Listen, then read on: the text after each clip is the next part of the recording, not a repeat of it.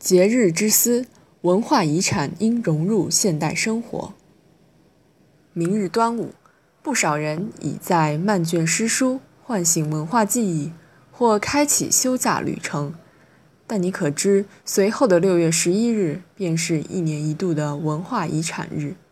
节日的紧密相连，注定了未来的三天，我们除了吃粽子、赛龙舟、临风凭吊屈原外，还可以畅游博物馆。和文化遗产地，欣赏厚重文化家底，梳理中华文明传承，激活传统文化基因。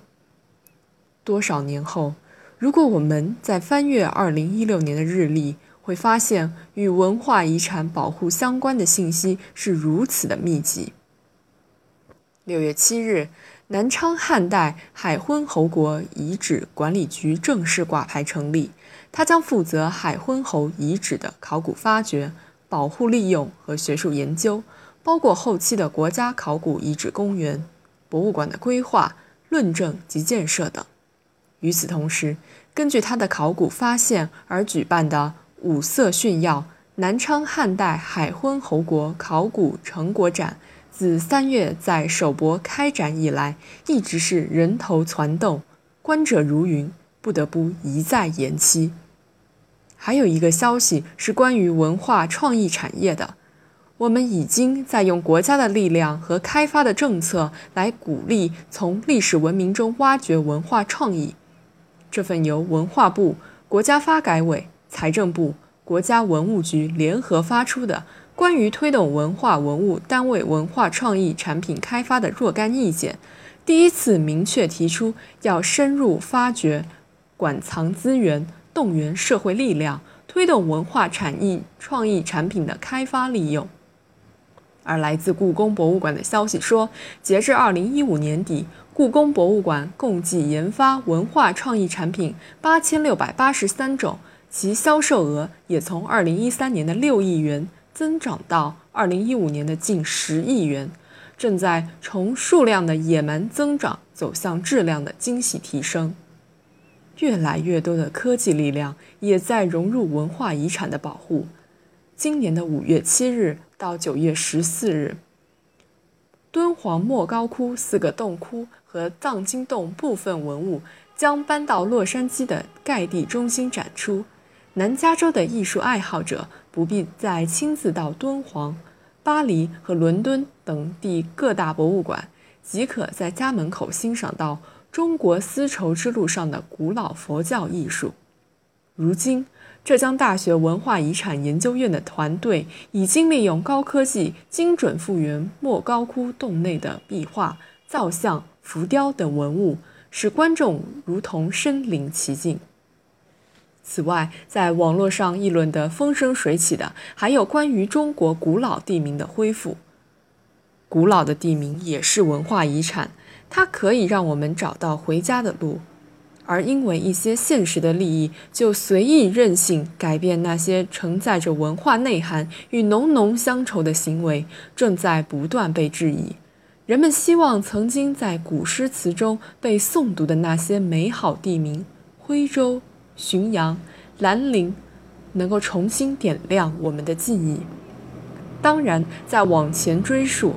在今年四月十二日的全国文物工作会议期间，习近平总书记指示强调，文物承载灿烂文明，传承历史文化，维系民族精神，是老祖宗留给我们的宝贵遗产，是加强社会主义精神文明建设的深厚滋养。李克强总理批示强调，加强文物保护。是要让优秀传统文化融入当代社会，厚植道德沃土，用文明的力量助推发展进步。刘延东则表示，文化遗产在彰显文明大国形象中的作用不可替代。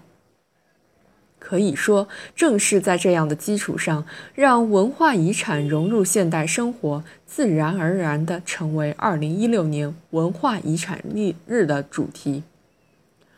而今年的文化遗产日和传统端午节又是如此紧密的相连。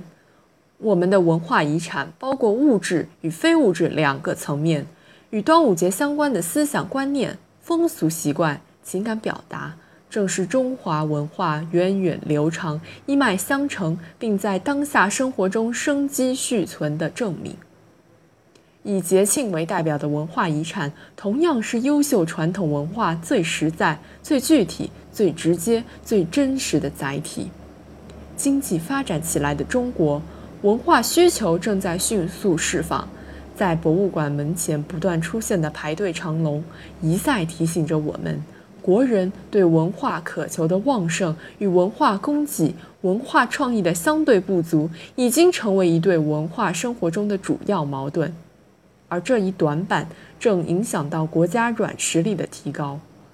拥有五千年文明史的中国，在对国内外讲述中国故事时，居然会因为提炼不出更多的文化元素而捉襟见肘。随着城镇化建设的加快，依然有越来越多的文化遗产面临着被毁灭的命运。而那些在中国大地上频频出现的不精不古、不巧不拙的拆建又复古的建筑，正是文化迷失的体现。而申遗热与名人故里之争的背后，呈现的依然是简单的利益诉求。说到底，对文化遗产的真爱。并不仅仅是保护一个村落、一件古董、一项古老的记忆，甚至一个节日那么简单。它首先是对文化遗产的敬畏，其次是对于其所承载的文化记忆的尊重与欣赏。这种气质应该是我们每一个公民应有的气质。这种气质的涵养，才是文化繁荣的土壤。回想起来。我们设立文化遗产日的初衷，正是要让那些珍贵的文化遗产、历史传统能够走出博物馆和书本，飞入寻常百姓家。从这个意义上讲，让文化遗产融入现代生活，具有历史的必然性和现实的必要性。